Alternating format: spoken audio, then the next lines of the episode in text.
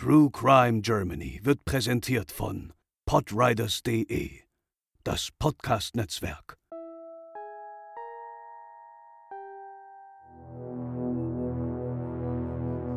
Im Mai 2002 verschwanden in Wehr, nahe der Schweizer Grenze, eine Mutter und ihre Tochter spurlos. Der Ehemann und Vater gerät ins Visier der Polizei. Doch es folgen holprige Ermittlungsarbeiten und aufgehobene Urteile. Außerdem spielt eine Hellseherin eine merkwürdige Rolle. Heute bei True Crime Germany ein mysteriöser Doppelmord.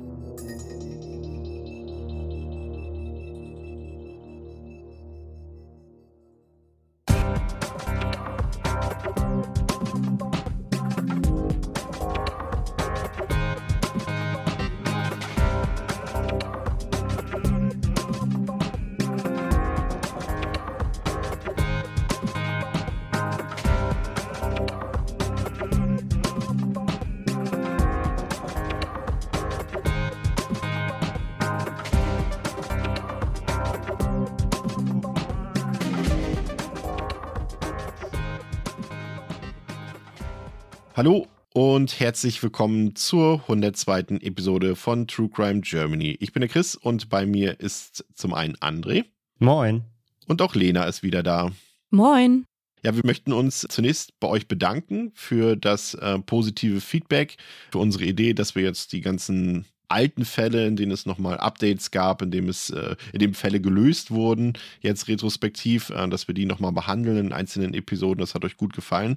Und das habt ihr uns auch mitgeteilt. Dafür wollen wir uns einmal bedanken und natürlich generell für eure Unterstützung. Aber damit es nicht zu eintönig wird, haben wir heute einen komplett neuen Fall, der uns zurück ins Jahr 2002 führt. Und André, gib uns doch mal einen Einstieg in den Fall, gib uns doch mal die ersten Fakten dazu. Ja, gern. Also, der Fall heute trug sich in Wehr zu. Das ist nahe der Schweizer Grenze, eine kleine Stadt im Süden von Baden-Württemberg im Landkreis Waldshut mit etwa 13.000 Einwohnerinnen und Einwohnern. Am Donnerstag, den 9. Mai 2002, unternahm Familie H. dort einen Spaziergang mit Verwandten. Die Familie galt als gut situiert. Vater Reinhold H. arbeitete als EDV-Fachmann, Mutter Gabriele H damals 41, in Teilzeiten der Altenpflege. Gemeinsam hatten sie eine Tochter, Jacqueline H., damals elf Jahre alt. Nach außen hin galt ihre Ehe als sehr glücklich. Doch bei diesem Ausflug wurde die Familie das letzte Mal zusammen gesehen. Denn kurz darauf verschwanden Gabriele und Jacqueline H. spurlos. Am Montag, den 13. Mai 2002, meldete Reinhold H. seine Frau und seine Tochter als vermisst. Er sagte aus, dass es am Abend des 9. Mai zum Streit zwischen ihm und seiner Frau gekommen sei, der sich bis zum Morgen des 10. Mai erstreckt habe. Nach einem Friseurtermin wäre er dann zurück nach Hause gekommen und seine Frau und Tochter seien verschwunden gewesen. Die Kripo Waldshut Thiengen zeigte sich für das Anliegen zuständig. Noch am selben Tag fand die Polizei das Auto von Gabriele H. nur wenige Kilometer vom Haus der Familie entfernt auf einem Parkplatz. Im Auto wurden keine Hinweise auf ein Verbrechen gefunden. Eine valide Annahme war also erst einmal, dass Gabriele H. mit ihrer Tochter aus freien Stücken fortgegangen sein könnte. Einen Unfall, ein Verbrechen oder gar erweiterten Selbstmord schloss man aber nicht aus. Taucher suchten in unmittelbarer Nähe zum Fundort des Autos den Rhein ab, doch ohne Erfolg. Monatelang gab es keine Spur von Mutter und Tochter. Eine erste Spur gab es dann erst Anfang 2003. Bei Waldarbeiten in Wehr wurden unter einem schweren Stein die Papiere und das Bankkartenetui von Gabriele H. gefunden. Das Konto wurde allerdings seit ihrem Verschwinden nicht angerührt. Einen konkreten Hinweis konnte man davon also auch nicht ableiten. Im Mai 2003 meldete sich dann eine Frau bei der Kripo und behauptete, Gabriele und Jacqueline beim Einkaufen im Elsass gesehen zu haben. Man ging dem nach, konnte aber auch dabei keine Erfolge verzeichnen. Aktenzeichen XY ungelöst strahlte den Fall am 8. August 2003 in der Sendung aus und hoffte auf Hilfe aus der Öffentlichkeit. Dabei wurde besonders eine Zeugenaussage betont, die behauptete, die beiden Vermissten seien kurz nach dem Verschwinden an der sogenannten Vera-Mündung in Begleitung eines Motorradfahrers gesehen worden. Der Fahrer wurde wie folgt beschrieben. 35 bis 45 Jahre alt, südländischer Typ. Er fuhr ein Motorrad mit dem Kennzeichen LÖ für den Landkreis Lörrach. Der Aufruf bei Aktenzeichen XY brachte allerdings keine nennenswerten Hinweise. Und jetzt machen wir einen Zeitsprung ins Jahr 2005, denn zwei Jahre lang tat sich in dem Fall nichts mehr. Doch dann folgte der Schock. Am 23. August 2005 wurden im Wiesental im Südschwarzwald zwei weibliche Leichen gefunden, circa 40 Kilometer von Wehr entfernt. Die Identifizierung erfolgte anhand des Eherings von Gabriele H. mit der Gravur Reinhold 13.06.1990, ihrem Hochzeitstag. Auch die Zahnspange von Tochter Jacqueline H. wurde gefunden. Somit war für die Kripo Waldshut klar, dass sie es mit einem Mordfall zu tun hatten. Die Untersuchungen ergaben, dass die beiden Opfer vermutlich erschlagen und anschließend vergraben wurden. Zudem waren die Leichen in mehrere Decken gewickelt. Gefundene Faserspuren deuteten darauf hin, dass diese aus dem Haushalt der Familie kamen. Auch ein Teppich wurde gefunden, der vermeintlich aus dem Partykeller der Familie stammte. Ja, Reinhold H. geriet durch diese Erkenntnisse natürlich schnell in Tatverdacht und wurde dementsprechend auch festgenommen und über zehn Stunden lang verhört. Dieser beteuerte, nichts mit dem Verschwinden seiner Frau und seiner Tochter zu tun zu haben. Er äußerte zudem, dass er vorhatte, sich umzubringen, was ihm im Verhör als Schuldgefühl ausgelegt wurde. Die Kripo ging fest davon aus, dass er seine Frau und Tochter getötet und die Leichen ins Wiesental gebracht hatte. Hinweise von Zeuginnen und Zeugen, die darauf hindeuteten, dass Gabriele und Jacqueline nach dem 10. Mai noch gesehen wurden, konnten nicht bestätigt werden. Es musste sich dabei um Verwechslung handeln. Im Februar 2006 begann der Prozess gegen Reinhold H. Vor Gericht wurde ihm vorgeworfen, nach dem Verschwinden seiner Frau und Tochter gar nicht nach ihnen gesucht zu haben. Zudem kam heraus, dass sich Reinhold H. am Wochenende nach dem Verschwinden mehrfach mit einer anderen Frau traf, mit dieser auch intim war. Erst am Montag danach ging er dann zur Polizei, um die Vermisstenanzeige aufzugeben. Der genaue Tathergang konnte jedoch vor Gericht nicht eindeutig geklärt werden.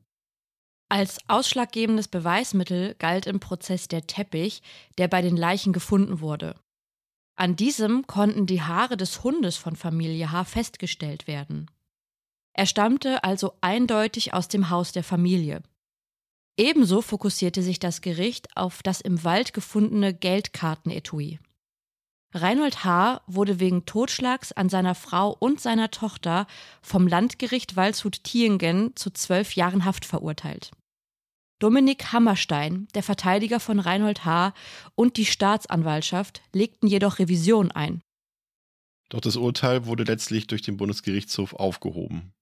Grund dafür war, dass das Landgericht bei Jacqueline nur auf Totschlag, nicht auf Mord erkannt hatte.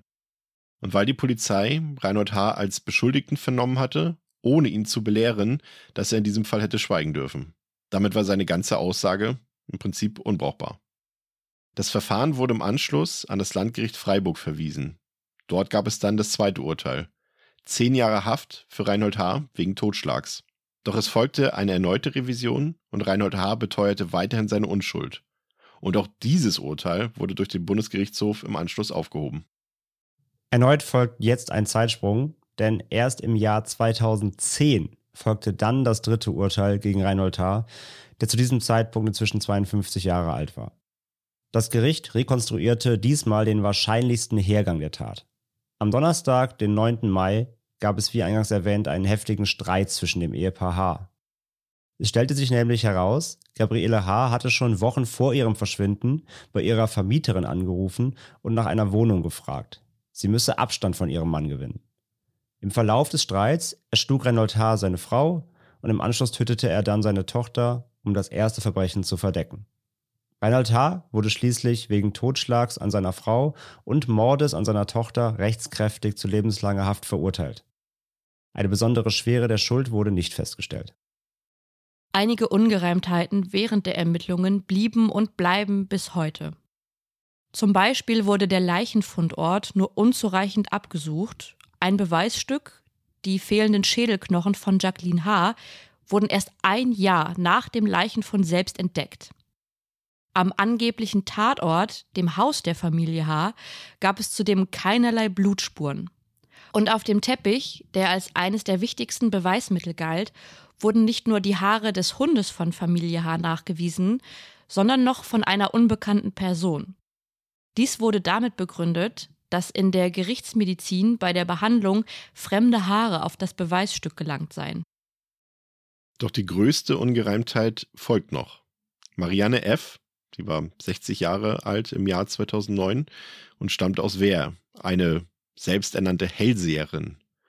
Der Kripo-Beamte Helmut A. schaltete diese Frau ein, weil er an übernatürliche Ermittlungsmethoden glaubte. Dafür war er auf dem Präsidium berüchtigt und bekannt. So ließ er auch einmal einen Mann aus München nach Wehr bringen, damit er die Vermissten auspendelt. Helmut A. folgte einer Spur von Marianne F., die meinte, Gabriele würde zwischenzeitlich in einem Hotel im französischen Teil der Schweiz arbeiten. Also ließ sich Helmut A. eine Liste mit sämtlichen in Frage kommenden Hotels geben.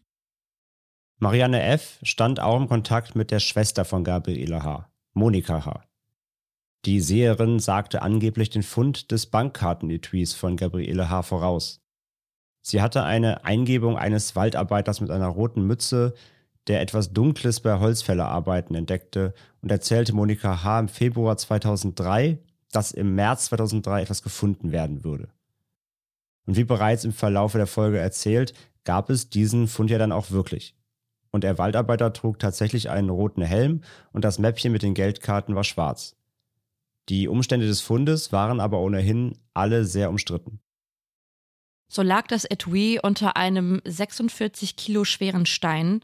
Ein großer Zufall, dass genau dieser bei den Waldarbeiten bewegt wurde. Der Waldarbeiter wohnte zudem nur knapp 150 Meter von der Schwester der Vermissten, Monika H., entfernt.